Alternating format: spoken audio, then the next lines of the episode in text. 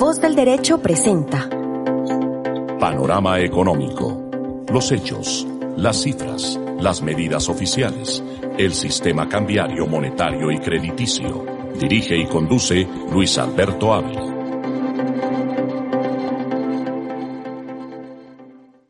Bienvenidos a Panorama Económico con la dirección general del doctor José Gregorio Hernández Galindo. Hoy les acompañamos Jimena Charri, Alejandro Velandia, Alberto Ávila el control máster de ingeniería sonido Luis Daza.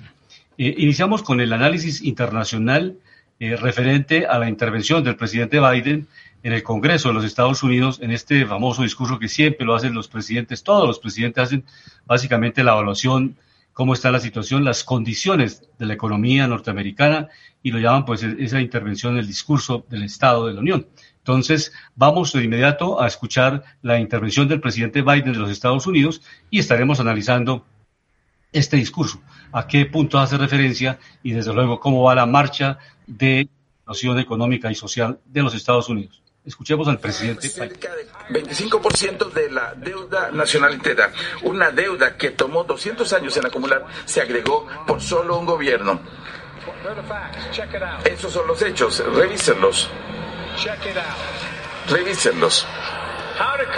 ¿Y cómo respondió el Congreso a esa deuda? Hicieron lo correcto, levantaron el techo de la deuda tres veces, sin precondiciones pagaron las cuentas de Estados Unidos para evitar un desastre económico para nuestro país. Así que esta noche le pido al Congreso que haga lo mismo. Comprometémonos esta noche que para Estados Unidos nunca va a ser cuestionado.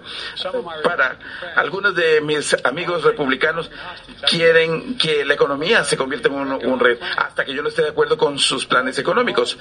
Todos ustedes en casa deben saber cuáles son esos planes.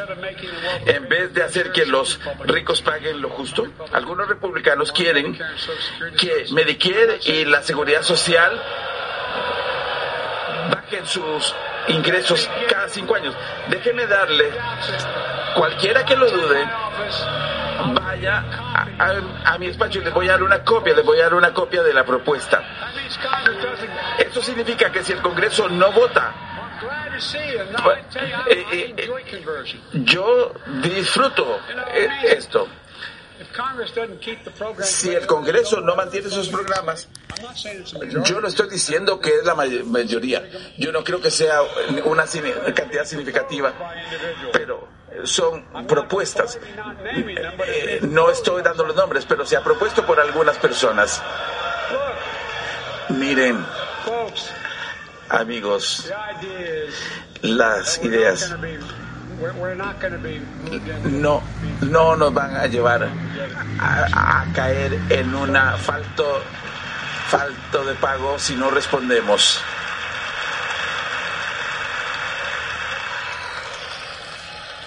Es eh, la intervención del presidente de los Estados Unidos frente al balance de la situación. Entonces, amigos.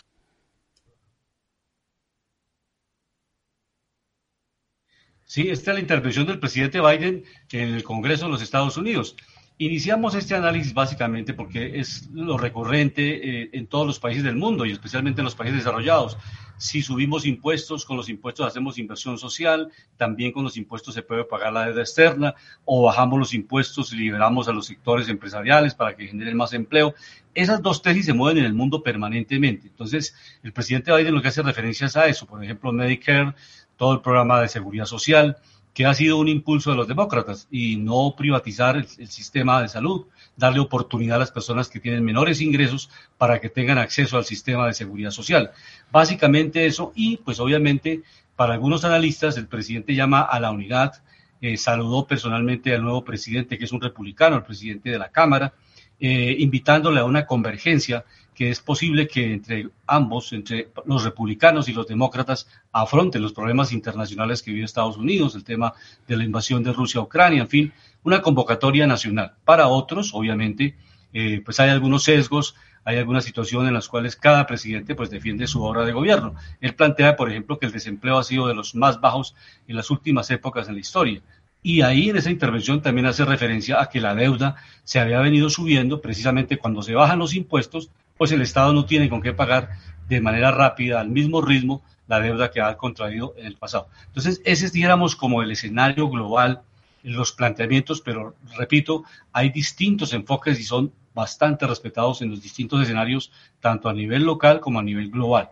Entonces, Jimena, ¿qué opinión tiene ya desde los Estados Unidos? Sé que está en Los Ángeles, ¿cómo se vio esta intervención del presidente de los Estados Unidos en este discurso del Estado de Unión? Muy buenas tardes para todos nuestros queridos oyentes, para nuestro equipo, nuestros invitados. Primero que todo, un fuerte saludo para todos nuestros amigos periodistas, porque hoy es el Día Nacional del Periodista acá en Colombia. Y una pequeña cuña eh, será también el Premio Nacional de Periodismo a las seis de la tarde que otorgará el CPB. Estamos, bueno, acá en Los Ángeles, 24 grados. Hoy es un día atípico porque hemos estado en temperaturas bastante bajas, pero hoy estamos a 24 grados, un lindo sol. Doctor, unos apartes de conclusiones de este discurso, como usted muy bien lo ha dicho, entre ellos está el discurso del presidente dirigido a la Cámara de Representantes eh, sobre el Estado de la Unión y pues hace como un balance de lo que se ha hecho en estos dos años de su presidencia. Empezó por decir que la tasa de desempleo actual es la más baja en 50 años, 3,4%, la creación de 12 millones de nuevos puestos de trabajo, desde que Joe Biden asumió el cargo, ha firmado más de 300 proyectos de ley bipartidistas que logran reunir a demócratas y a republicanos a favor del país, como usted lo menciona. La administración también ha trabajado para implementar normas que permiten que los materiales de los proyectos de infraestructura se, se fabriquen en los Estados Unidos y de esta forma generar más empleo al país. Porque como dice el presidente, durante las décadas durante décadas pasadas de pasadas administraciones utilizaron lagunas jurídicas para evadir la ley de compra americana. Ellos le llaman Buy American, que como diríamos es eh, americano, compra americano. También la administración Biden mencionó que está realizando la inversión más importante nunca antes vista para hacerle frente a la crisis climática. Dice el presidente que seguiremos trabajando en la lucha contra el cambio climático. Entre estas ayudas, recordemos, está el de hacer los cambios, el cambio de carro a gasolina para cambio a carro eléctrico, que están los subsidios desde 3.500 dólares hasta 7.500 por carro. También dice que el año pasado el gobierno del presidente firmó una ley para que grandes empresas empiecen a pagar los impuestos que deben ser. Continúa diciendo que en los últimos años se ha reducido el déficit de, el déficit de más de 1,7 billones de dólares. Esta es la mayor reducción del déficit en la historia de los Estados Unidos. Dijo también que va a presentar su plan presupuestal y le pidió a los republicanos que propusieran también el suyo porque como él dice, podemos sentarnos juntos y discutir ambos planes. Habló sobre la imperiosa necesidad de hacer una reforma policial y una nueva legislación de control de armas. Sobre China y Ucrania dijo que como dejamos claro esta semana, si China amenaza nuestra soberanía, actuaremos para proteger a nuestro país. La administración de Joe Biden seguirá fortaleciendo también la economía estadounidense y la modernización del ejército. Ese fue un anuncio bien importante. También le dio la bienvenida a la embajadora de Ucrania en Estados Unidos y recalcó el apoyo de los aliados a la nación europea. Sobre temas económicos dijo, mi plan económico consiste en invertir en lugares y personas que han sido olvidadas en medio de la convulsión económica de las cuatro décadas. El presidente también atacó fuertemente a las petroleras y multinacionales por sus elevados beneficios y por aprovecharse de los consumidores denunció especialmente las, ganancias elevadas de la industria farmacéutica. A ello dijo, las grandes farmacéuticas han estado cobrando injustamente a la gente cientos de dólares y obteniendo beneficios récord. Respecto al COVID, un anuncio también muy importante, anunció que pronto se pondrá fin al estado de emergencia sanitaria en el país. Lo mencionábamos en el programa anterior que esto para muchas personas no es la mejor noticia porque ya empezarán a cobrar las vacunas para COVID-19 y todas las pruebas y los ayudas, las ayudas médicas que estaban recibiendo muchas personas. Finalmente, en cuanto a política migratoria, el presidente Biden le pidió al Congreso que apruebe su reforma migratoria o al menos que la facilite, facilite una vía para que los jóvenes indocumentados, llamados Dreamers, quienes llegaron al país siendo niños, puedan obtener la ciudadanía americana, doctor. Muy interesante este discurso. Eh, Alejandro, ¿cómo ve esta intervención del presidente? ¿Cómo ha afectado los indicadores económicos o va beneficiando? ¿Cómo se ve esa marcha económica frente a los principales eh, commodities que se están negociando en el mercado internacional. Sí, muy buenas tardes a todos los oyentes de nuestro programa Panorama Económico, mis estimados colegas Luis Alberto Jimena, eh, ingeniero Luis Daza y director José Gregorio Hernández. Estamos mirando precisamente lo que decía Jimena, muy buen discurso. El discurso sí, la verdad, muy bueno. Los asesores que tiene, muy buenos. Pero pues veo que tienen varias falencias y mucho se queda en el discurso.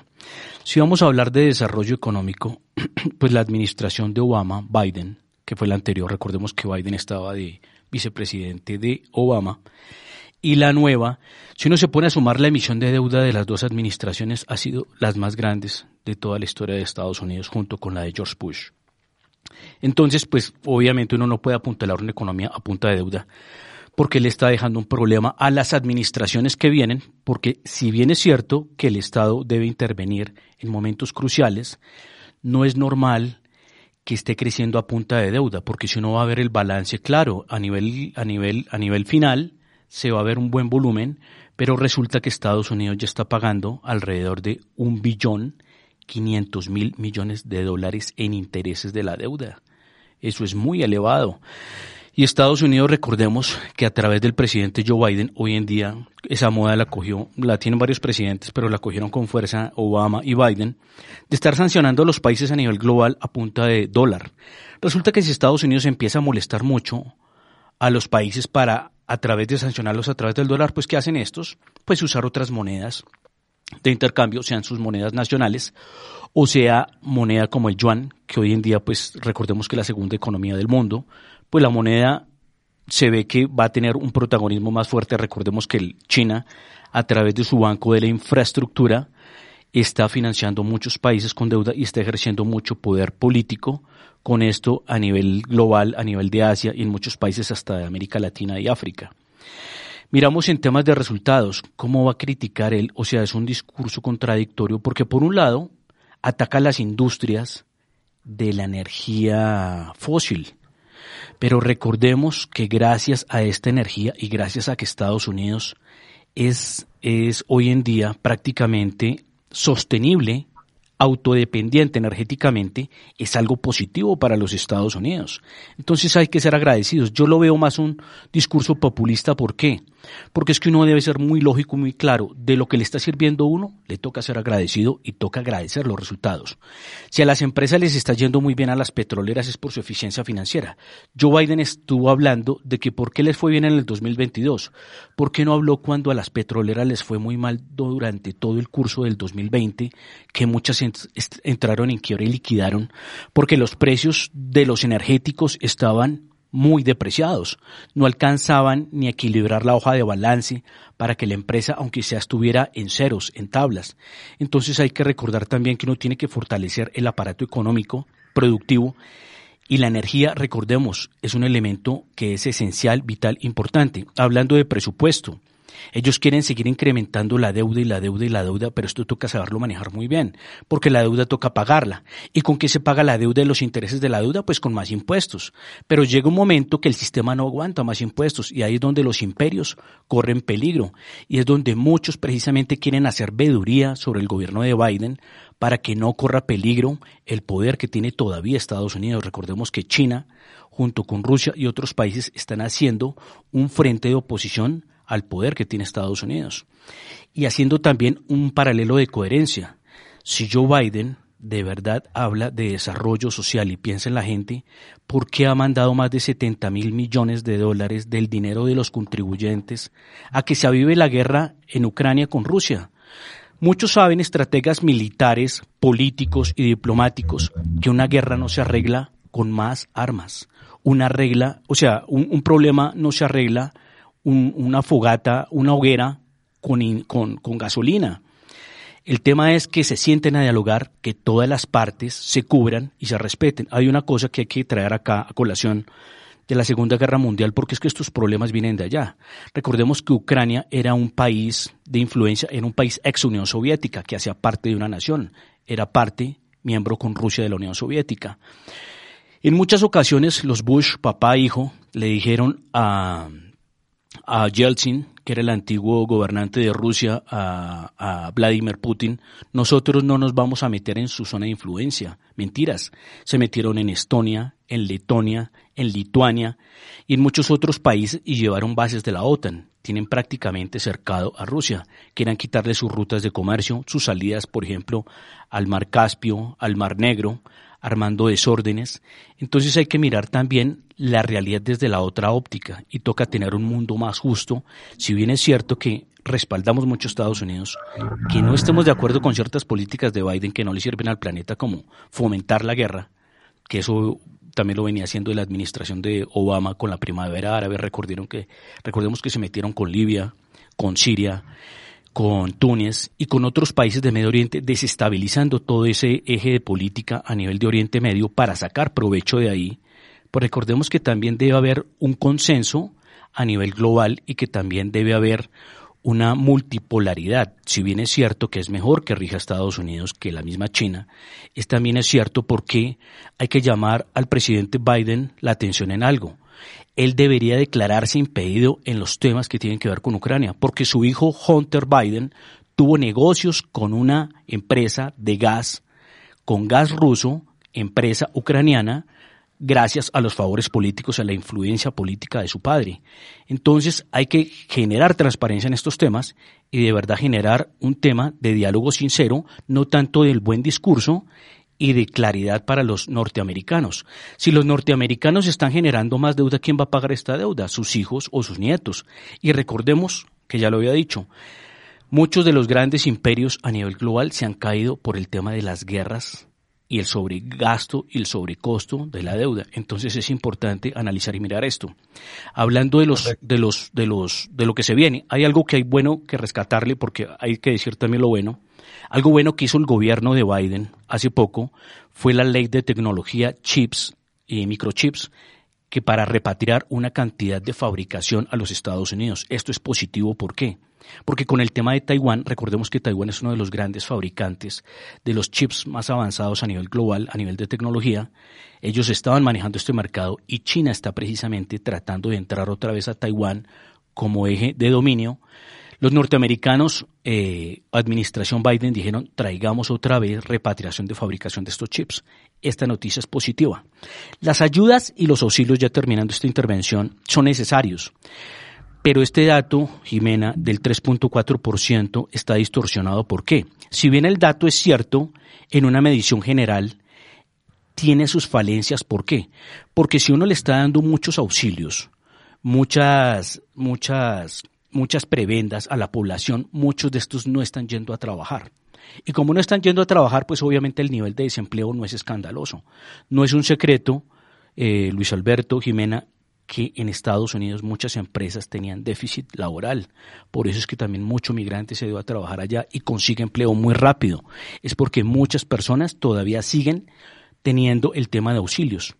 Muchos de los norteamericanos decían que de tres, de tres norteamericanos, solo uno estaba de acuerdo con que las ayudas fueran permanentes, porque ellos saben que Estados Unidos se, se, tiene que mover a través de la productividad. O sea, que no los auxilios sean permanentes, sino estacionales. Perfecto. Un tema interesante que vamos a pasar a Sudamérica, que es uno de los factores de la inflación en el mundo, especialmente es el fenómeno de la niña, el fenómeno de la sequía que está viviendo Argentina, Brasil, Colombia, con las heladas que estamos registrando en Colombia, especialmente en el altiplano cundinaboyacense, pues están generando obviamente la pérdida de cosechas de papa, de trigo, de cebada, en algunos casos de maíz, y el caso específico de Brasil, que ha hecho una reducción del 1,2% en la producción de maíz. Argentina eh, eh, tiene una producción de 34.500 millones de toneladas de soja y pues obviamente es la más baja producción desde el año 2009. Entonces, Aquí están los factores estructurales de la inflación, porque en la medida que hay menos oferta de producto del sector agropecuario, pues naturalmente se van a incrementar los precios. Ahí demuestra tajantemente eh, en la charla informal que hemos tenido en estos días con algunos de los directivos de la banca central en Colombia, pues reconocen que el problema real de la inflación está en la escasa oferta, que el fenómeno del niño, o sea, la ola invernal que vivimos, ahora el fenómeno de la niña, la ola pues todo el verano que estamos viviendo, que no es tan largo, pero que de todas maneras es muy fuerte con las heladas, se está perdiendo la producción en alimentos muy importante y eso ha generado que en América Latina, especialmente en Sudamérica, pues empiece a registrar un incremento también en precios en estos productos, especialmente Argentina con la soja y Brasil con el maíz. Entonces, ese es el panorama que se vive aquí en Colombia y en América Latina. No sé allá esta, esta ola del fenómeno de la niña, cómo afecta Los Ángeles, California y en general los estados americanos. Jimena. Pues doctor, claramente no si lo han visto en noticias recientemente, pero hay inundaciones eh, desde el año pasado, incluso desde el 2021, hemos visto eh, por herencia del cambio climático unas temperaturas muy bajas o muy altas. Recordemos el, el verano del 2021 y 2022, eh, grados de 110, por ejemplo, una cosa brutal y eso desde luego repercute en todo este tema de cultivos y en general. Ahorita hay estados como Texas donde están eh, con unas heladas que, como usted lo dice, pues los productos claramente se han perjudicado muchas personas por, por estas eh, temperaturas que no se pueden de ningún, momento, de ningún modo eh, predecir. Entonces seguimos acá en Estados Unidos con un problema de cambio climático muy grande que desde luego perjudica a todas las personas que tienen cultivos y en sí que, viven de, producir estos eh, productos para consumir. Hay algo Los que... alimentos especialmente, que es, Alejandro, es, es, fundamental porque es la seguridad alimentaria del planeta. Hay algo que quería complementar. sí, señor. Sí, algo que quería complementar de acuerdo a eso, haciendo una triangulación de información. Si por un lado es cierto lo que está diciendo el profesor Luis Alberto, de que hay escasez, hay otro tema que disparó la inflación precisamente, que fue esas medidas restrictivas en la pandemia, que precisamente pararon ciertos sectores de la economía vitales y esenciales. Hablo del volumen, como los alimentos, por ejemplo. Eh, y también un problema que añadía a esto era la emisión de dinero, el circulante en el mercado, porque es que una materia, recordémosle a los oyentes y a los economistas y los que están en el mercado, cuando una materia prima en el mercado abunda, el precio de esa materia prima tiende a caer. Cuando esa materia prima escasea, esa materia prima tiende a subir. Eso por ese rebalanceo de costos y precios y la intermediación entre uno y otro. Recordemos que el dinero, las divisas, es una materia prima y es un bien de transabilidad que es de alta necesidad. Cuando el bien se necesita mucho, ¿sí? Pero si no está equilibrado precisamente con la masa de intercambio de bienes eh, y servicios, pues obviamente se tiende a desequilibrar. Y el desequilibrio fue mandar mucho circulante al mercado y poca oferta, que ahí sí, en esos dos anclajes, es donde está el verdadero problema, porque es que uno no arregla el, problema en un país con emisión de dinero. Si esa emisión no va al desarrollo directo de la producción, ¿qué es el desarrollo directo de la producción? Donde se van a ofrecer más productos y más servicios. Si el mercado va a mandar, eh, un ejemplo, un millón de carros al mercado, y si hay un poder adquisitivo simplemente para comprar 100 mil, los carros tienden a caerse de valor. ¿sí? Pero si es lo contrario, si hay mucho crédito o muchos incentivos para adquirir carros, pero no hay el volumen indicado por la para de producción de los chips y otras cosas, pues obviamente eso incrementaba su valor. Y lo mismo, lo mismo pasaba con otros productos, no solo del sector alimentos, sino también de retail, de consumo de otras industrias. Pero haciendo un repaso de las, eh, de los, de las tasas de interés a nivel global, Recordábamos que la última subida de tasas en Estados Unidos por parte de la Reserva Federal había sido la semana pasada y subió 75 puntos básicos quedando en el 4.75. Y la semana se nos, se nos fue un dato muy importante que era que el Banco Central Europeo había subido 50 puntos básicos, que estaba del 2.50 al 3%. Esto también es una medida fuerte dentro del Banco Central Europeo porque recordemos que el Banco Central Europeo venía hace mucho tiempo con una tasa de interés al 0%.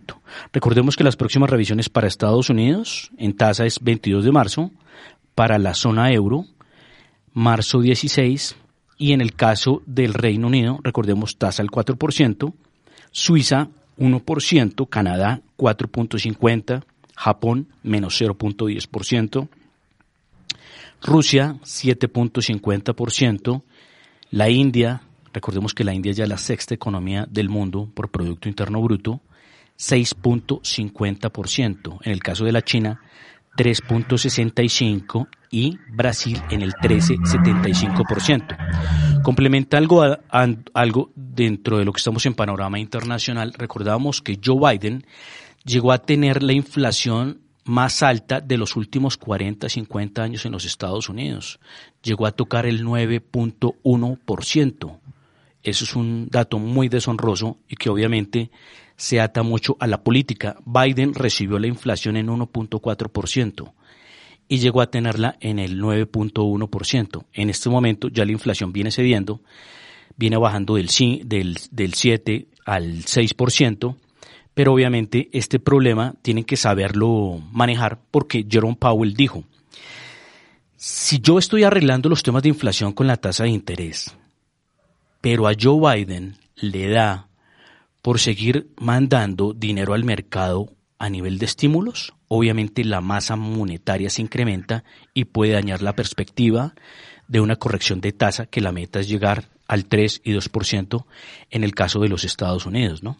Pero por ejemplo, recordábamos, profesor Luis Alberto y Jimena, Banco de Brasil sigue teniendo su tasa, el Banco Central de Brasil sigue teniendo su tasa en el 13.75%. Es de las más altas del mundo, de las economías desarrolladas, pero por ejemplo si miramos la inflación viene bajando y sigue cediendo. La última revisión de Brasil es 5.77%. Entonces es uno de los casos exitosos, pero ese es otro caso también especial, porque el Banco Central le dice a Lula, cuidado con estar teniendo medidas populistas, incrementando el gasto público, o si no, esto también se nos puede desordenar. Entonces es el llamado precisamente a que las economías tengan un orden, un buen manejo, porque es que, digámosle una cosa a los empresarios, a todos, por favor, si un Estado es despilfarrador, pobrecita las empresas, o sea, ¿por qué las empresas y el consumidor tiene que pagar el desorden de los políticos, el despilfarro de los políticos? Es mejor tener una economía equilibrada con bajos impuestos y ese dinero fiscal muy bien usado en tema de desarrollo e inversión. Dice que la falencia de Biden, porque obviamente pues él está trabajando para su campaña 2024 en el discurso, pues obviamente se dieron matices de eso, es importante, él, él trata de mirar mucho el tema de ayudas y subsidios, pero lo que le están diciendo es por qué no manda más dinero del presupuesto sin agrandar el gasto, que reduzca precisamente mucho auxilio, mucha subvención y mucha ayuda, y más bien mande ese dinero a inversión de producción en desarrollo y que no castigue tanto precisamente a las empresas que son tan estratégicas y tan vitales como es la tecnología, sector tecnológico, sector energía y sector también medicamentos, aunque en ese tema de los medicamentos podemos estar de acuerdo que obviamente se puede incrementar una oferta mejor o también tener algo de control o revisión sobre esa oferta de precios en el mercado, ¿no? que es importante. Pero cerrando, eh, para los oyentes, los países con más baja inflación del mundo, 1.8% para China, Suiza 2.8%, Arabia Saudita 3.3% y 4% para Japón de las más bajas de las economías más desarrolladas. Y los puestos deshonrosos, recordemos, Argentina con un 94.8%, Turquía 57.68%, Rusia 11.9%, pero recordemos que Colombia, en Colombia se incrementó la tasa, no sé si lo vieron esta semana, mis estimados colegas. Siguió incrementándose la tasa de inflación en Colombia. Ya se sigue incrementando no de forma tan dramática, pero sigue creciendo. Estaba en el 13.12% y ahora se subió hasta el 13.25%. Muy bien, Alejandro. Y vamos a pasar al panorama nacional con el, la presentación, la radicación del Plan Nacional de Desarrollo 2023-2026 que presenta el presidente de la República, el presidente Petro y el, su director nacional de planeación, el profesor Jorge Iván González, quien en algunas oportunidades nos ha acompañado acá en Panorama Económico.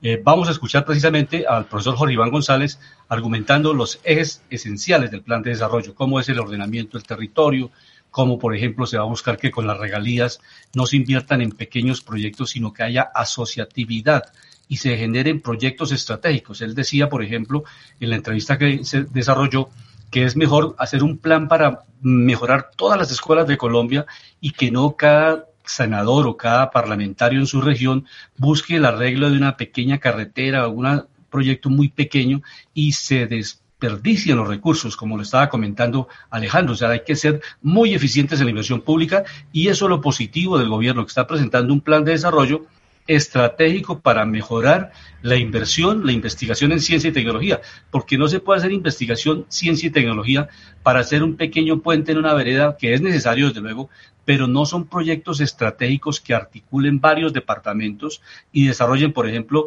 la costa atlántica, la costa pacífica, con proyectos que integren a estas regiones, que si bien es cierto son más costosos, pero son importantes. El hecho de las comunicaciones, o vamos a tener un nuevo sistema de comunicaciones en Colombia que llegue a la Internet a todos los sectores del país, o vamos a seguir con fibra óptica que solamente puede eh, cubrir sectores del altiplano boyacense, sectores que no tienen eh, dificultades geográficas, montañas que obstruyen que se llegue con mucha calidad en la Internet a muchas regiones de Colombia. Y si no hay Internet, pues no hay servicios de salud en línea, no hay servicios de educación en línea, no hay proyectos integrales productivos en línea, porque no hay el apoyo y el soporte tecnológico en muchas regiones de Colombia. Escuchemos a Jorge Iván González, director de Planación Nacional, presentando este proyecto del Plan de Desarrollo 2023-2026 en el Congreso de la República. No se dispersen los recursos, no se termine en pequeños proyectos regionales. Yo creo que el esfuerzo que hemos hecho en este periodo de planeación es tratar de integrar, proponer alternativas estratégicas. yo estoy convencido, absolutamente convencido que la planeación en Colombia y el fracaso de la planeación se expresa en que un país tan rico, con regiones tan ricas, tenga poblaciones tan pobres, hogares tan pobres. para mí esa es la expresión de, del fracaso de la planeación en Colombia. Ahora, para lograr transformar eso, nosotros necesitamos tocar estructuras. Y si no hay proyectos estratégicos, no se tocan estructuras.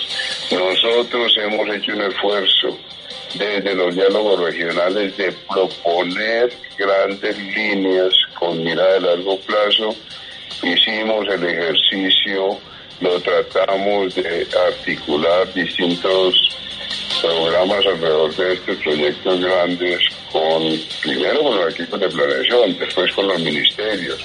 A los diálogos fuimos con proyectos y con programas y con ideas estratégicas para que con la comunidad nos pudiéramos discutir.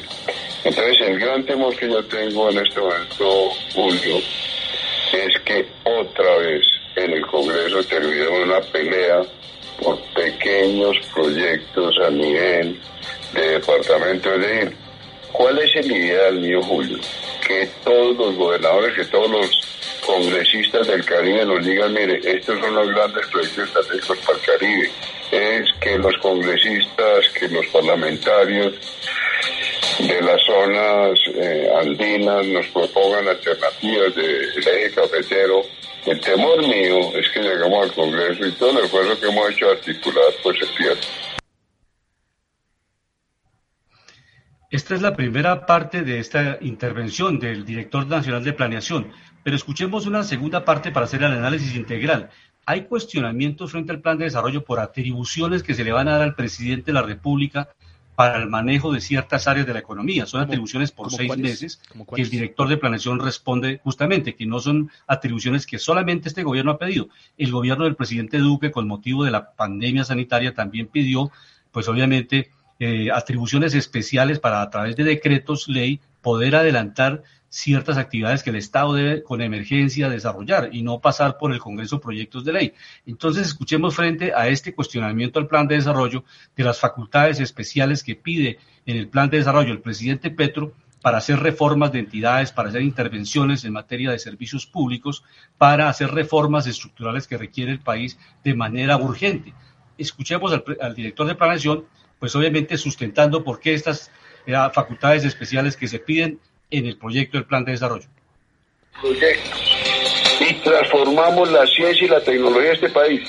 Pero por favor, el recurso anterior de ciencia y tecnología nos lo tiramos en 840 proyectos. Tenemos los recursos. Claro, uno piensa a veces en proyectos de muy largo plazo, transformación energética. Eso requiere tiempo, pero hoy, hoy, tenemos 3.2 billones de recursos de regalías. Ese es un ejemplo apenas. Yo le decía a algunas de las bancadas estos días, mire, ¿por qué no proponen un proyecto que se llame modernización de todas las escuelas rurales del país? Eso vale 2.5 billones y en cuatro años todas las escuelas rurales del país están full. Sí, director. No, hay claridad, digamos. En el caso de carbón, nosotros lo que estamos diciendo, lo que está diciendo el gobierno es que grandes proyectos a cielo abierto, ya inclusive se estaba desestimulando muchísimo el carbón antes de la crisis con Ucrania, Rusia. Entonces, para nosotros sí es claro que el carbón debería desestimularse, digamos, frente a otros minerales para nosotros, sí es absolutamente claro que el carbón no debería tener ningún estímulo en el futuro y no se deberían fomentar grandes proyectos de, de, de, carbón a cielo abierto, Luisa. Eso siempre se le han dado facultad extraordinaria al presidente. Ahora van a ser por un periodo de seis meses y es el Congreso el que tiene que definir los alcances de las facultades.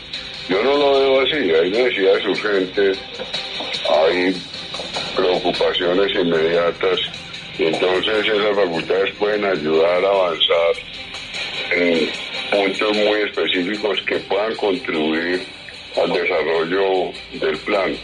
Pero a mí me parece que el Congreso tiene todas las facultades para decir hasta dónde van esas, esos privilegios, digamos, hasta la presidencia. Y creo que entre todos que hay un control colectivo. Yo creo que estamos lejos pues, de pensar en poderes como dictatoriales o eh, excesivos. Entonces, pero como le digo, en otros planes de desarrollo también se han dado facultades extraordinarias. Profesor, una pregunta. Sí, adelante, profesor Alejandro. ¿Quién fue eh, la persona que estaba hablando? ¿Qué cargo ocupa? Jorge Iván González es el director nacional de planeación y pues hace referencia a temas muy importantes en estos últimos cinco minutos de panorama económico. Podemos analizar, no sé Jimena si tenga algún comentario frente a esta intervención. Es que precisamente hacía la pregunta, Alejandro, adelante. Hacía la pregunta para hacer precisamente un comentario de que es importante mirar eh, estos plenos poderes porque pueden ser también delicados, ¿no? Recordemos que el presidente pues no es muy amigo de la energía fósil, lo que tiene que ver eh, petróleo, carbón y, y gas. Pero resulta, profesor Luis Alberto y Jimena, y queridos oyentes, que yo les comento que, por ejemplo, el caso del carbón va a llegar a duplicar, va a llegar a duplicar los temas de producción y de generación de ingreso. Eso es muy positivo. El tema del petróleo, el último año, si bien es cierto que Colombia no tuvo la producción más alta en conjunto de toda su industria, de todas las petroleras, llegó a tener márgenes muy positivos a nivel de ganancias, utilidades, eh, regalías para las regiones y todo lo que generaba por impuestos también. Es muy buen año. Entonces uno, vuelvo y repito algo, uno no puede ser desagradecido con lo que le da dinero y cuidar la industria que genera el dinero. Y hablando de los temas que se unen a esto de cambio climático, yo les recuerdo una cosa. Lo que son los cultivos para los alimentos y la cría de ganado y de animales genera el 60% del calentamiento a nivel, por ejemplo, Colombia. Entonces, íbamos a necesitar muchas materias primas. Resulta que, en, ya que Jimena vive ahí en California, no me acuerdo si es en California, en Nevada, creo que es en Nevada, encontraron una mina de litio muy grande. Pero dicen que para explotar esta mina, muchos tienen temor de que vayan a contaminar el medio ambiente. Entonces, explicamos una cosa, cualquier cosa que implique exploración, eh, desarrollo, si no se tiene cuidado, contamina el medio ambiente. Porque es que nosotros no solo usamos materias primas, metro, petróleo, gas y, gas, petróleo, carbón y gas, sino también usamos las materias primas que no son renovables, que también generan impacto, como los alimentos, los metales que también toca hacer exploración en el caso del cobre. Recordemos que hay minas que fácilmente dan un kilómetro abajo y que tiene que hacer exploración y que también genera impacto en el medio ambiente. Muchos otros metales y muchas otras materias primas que son importantes y usuales como el tema de las tierras raras, que hoy en día son muy importantes y que explota más que todo China. Pero es importante cuidar el valor agregado y estos poderes también son delicados y yo diría que es mejor que el Congreso sí tenga sus facultades para hacer una buena línea de juego y un, y un buen, ser un buen veedor, un buen auditor en la toma de decisiones, porque después de que las finanzas del país estén desajustadas, ¿cómo las vamos a arreglar? Con más impuestos. Y ahí sí, acabamos eh, de desbaratar economía. Jimena, adelante, nos quedan tres minutos para terminar nuestro programa. Bueno, quiero solamente pues mencionar que, que, ya arranca la carrera que se inicia para la alcaldía de Bogotá. Entonces quiero preguntarles, quiero preguntarles qué opinan de, que el exdirector del DANE, Juan Daniel Oviedo, se, se haya lanzado para la alcaldía. Él oficialmente lanzó su, su campaña ahorita el 7 de febrero. ¿Qué decir de esto, doctor? ¿Es bueno, es positivo? ¿Cómo ven ustedes en Bogotá a este candidato? No, buenísimo que se lancen todos los candidatos, entre más eh, eh, se incremente el abanico de candidatos, pues la democracia se fortalece. Y Juan Daniel Oviedo tiene una hoja de vida muy, muy importante, es economista, tiene doctorado en econometría, en, matemática, eh, pues, pues, fue director del DANE eh, pues obviamente él en el pasado estuvo como eh, consultor y después de asistente en el Congreso de la República de María del Rosario, que era del Centro Democrático. Él ha sido militante, pues activista en su época y asesor del Centro Democrático, pero eso no, no es una línea de, de restricción para que se lance a la alcaldía. Es un buen candidato pero seguramente van a haber muchos más candidatos. Y Jimena, muy importante en resumen, el próximo debate de Bogotá se va, a, se va a profundizar más en la medida que se va a definir si el metro, por ejemplo, que se van a ofrecer distintas alternativas tecnológicas frente al uso de la energía, que es muy distinto del encadenamiento que se va a utilizar para mover el metro elevado que para mover el metro subterráneo que propone Claudia, la segunda línea que bajaría por 80 en Gativá y llegaría a Suba, esa segunda línea va a utilizar una tecnología totalmente distinta. Entonces lo que hay en juego ahí son unos negocios internacionales muy fuertes, están unos jugadores muy fuertes de los especialistas en metro subterráneo. La empresa china que ganó la línea de metro elevado no es experta en metros subterráneos, entonces le tocaría subcontratar a otra empresa. En fin, ese debate va a definir la alcaldía de Bogotá porque los candidatos que están a favor del metro subterráneo, obviamente con argumentos técnicos, ambientales, estructurales, y los candidatos que dicen, deje así, dejemos como están las cosas, pero Bogotá va a quedar como una especie de cinturón de remiendos, porque va a haber dos tipos de tecnología, el metro elevado con una tecnología y el metro subterráneo con otra. Entonces le toca a la ciudad y a los usuarios que son los beneficiarios o los perjudicados si dejan las obras, dijéramos, por pedazos de, tecnológicos. O sea, uno es la tecnología del metro elevado con vagones distintos, con tracción distinta y otra la tecnología del metro subterráneo que va a tener un, un uso distinto a la energía y el sistema de tracción. O sea, cuando se van a comprar repuestos, toca comprarle a una empresa unos repuestos para el metro elevado y a otra empresa otros repuestos para el metro subterráneo. O sea, vamos a elevar los costos de mantenimiento de cada una de las soluciones. Y eso muchos bogotanos lo han pensado. Entonces, ahí va a estar el debate. Otros temas de la pobreza, la distribución de la riqueza, la generación de empleo, no van a ser tan importantes. Lo que van a posicionar a los candidatos a la alcaldía de Bogotá son estos temas importantes. El corredor verde por la séptima, si se va a hacer, si se va a hacer un transmilenio pesado que va a dañar la estructura arquitectónica de la carrera séptima. Esos van a ser los debates centrales económicos de Bogotá.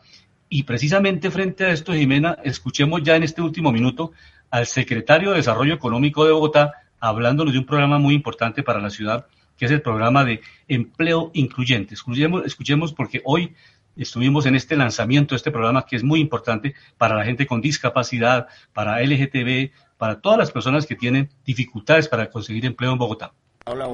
Lo que quisiéramos es que cada vez el mercado laboral ocupe más mujeres, más jóvenes, más personas que tradicionalmente han sido excluidas del mercado laboral formal. En todo caso, nosotros esperamos que durante este año se consolide el proceso de generación de empleo y que ojalá en el promedio del 23 consolidemos una tasa de desempleo de un dígito en la ciudad. Secretario, ¿de cuánto es la inversión que tiene el distrito para este programa? Arrancamos con una inversión de 47 mil millones que representan alrededor de 22.500 cupos y esperamos con recursos del año 2023 hacer 7.500 cupos más, que eso representa más o menos otros 15.000 millones de pesos. Esperamos en total tener una, una inversión de alrededor de 64.000 millones de pesos y tener 30.000 cupos para que estos grupos poblacionales tengan empleo laboral formal. ¿Cuántas empresas, secretario, inician con el programa? ¿Están aliadas y cuántas esperan?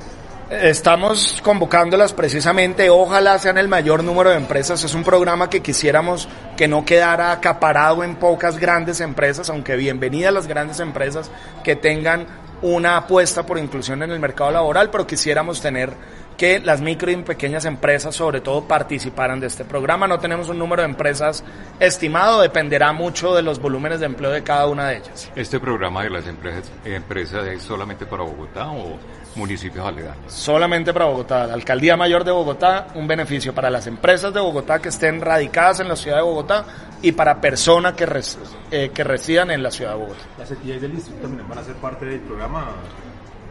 No las entidades en sí mismo, pero sí, por ejemplo, contratistas. Por ejemplo, los contratistas que están haciendo obras en la ciudad de Bogotá. ¿sí? Las empresas de construcción nos buscan muchas veces que pueden ser beneficiarias del programa, pero además permitir que sea población de difícil empleabilidad.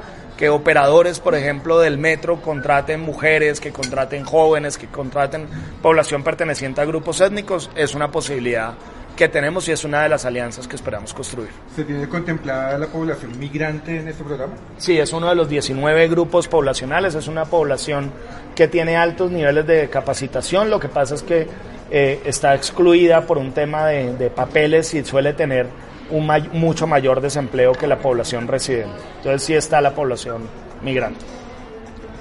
Sí, hay, algo que yo Estas son las declaraciones hoy eh, del secretario de Desarrollo Económico de Bogotá frente a un programa de empleo incluyente para las personas de tercera edad, jóvenes, mujeres, eh, con personas con dificultades, con discapacidad. Estos programas son bien interesantes, Jimena. ¿Cómo ve ese panorama económico para Bogotá? Perdón, es que quería hacer un comentario. Excelente. Es que no pude hacer el comentario Sobre todo las mujeres por la inclusión que hacemos en todo lo que hace el gobierno, porque son 54 mil millones. ¿Y cómo opera eso, Alejandro? Es un subsidio que le da el distrito a las empresas en la medida en que eh, pues, eh, vinculen a personas con esas características, afrodescendientes, personas migrantes, pero que estén con los papeles al día, como lo dice el secretario, estén documentados, no, no pueden trabajar personas mm. indocumentadas.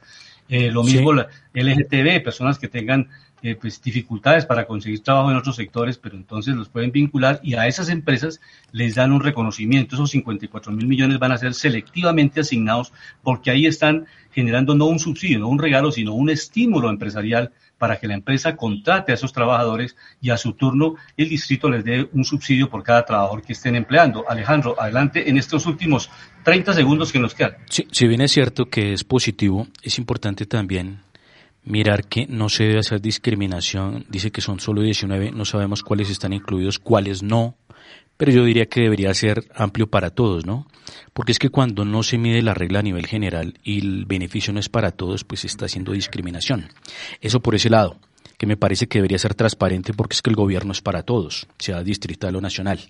Pero por otro lado, les iba a comentar el precio del dólar, que interesa para muchos en este panorama económico Hoy está cerrando en los 4.750, cayendo el 0.41% y estábamos mirando en el tema de tendencia que venía rebotando desde los 4.500 que no lo logró no lo logró penetrar a la baja. Y recordemos que estamos con un dólar de 4.750 ¿Qué veríamos muchos en el mercado pues obviamente la estabilidad o la inestabilidad que genera el gobierno con el tema de las políticas de desarrollo, de energía y otras cosas que hablamos.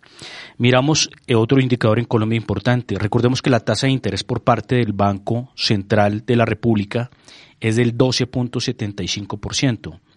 Recordamos que la tasa de inflación está en el 13.25%.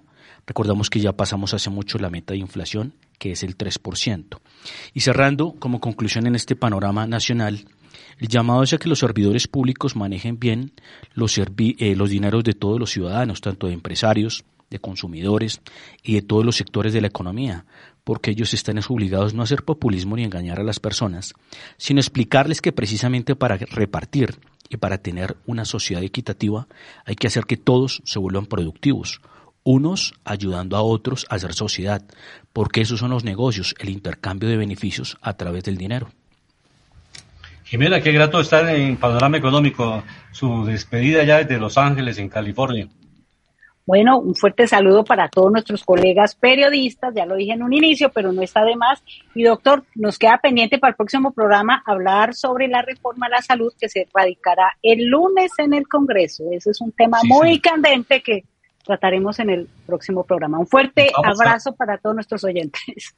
Vamos a invitar a los distintos actores, a las EPS, eh, e a, a la ministra de Salud o a una entrevista que hagamos con ella. En fin, vamos a que tengamos los distintos enfoques frente a la reforma a la salud y desde luego el gobierno que está sustentando esta reforma. Llegamos al final de Panorama Económico con la dirección general del doctor José Gregorio Hernández Galindo. Hoy les acompañamos Jimena Charri, Alejandro Velandia, Luis Alberto Ávila. Nos encontraremos la próxima semana. Muchas gracias. La voz del derecho presentó Panorama Económico. Los hechos las cifras, las medidas oficiales, el sistema cambiario monetario y crediticio, la agricultura, la industria, en la voz del derecho.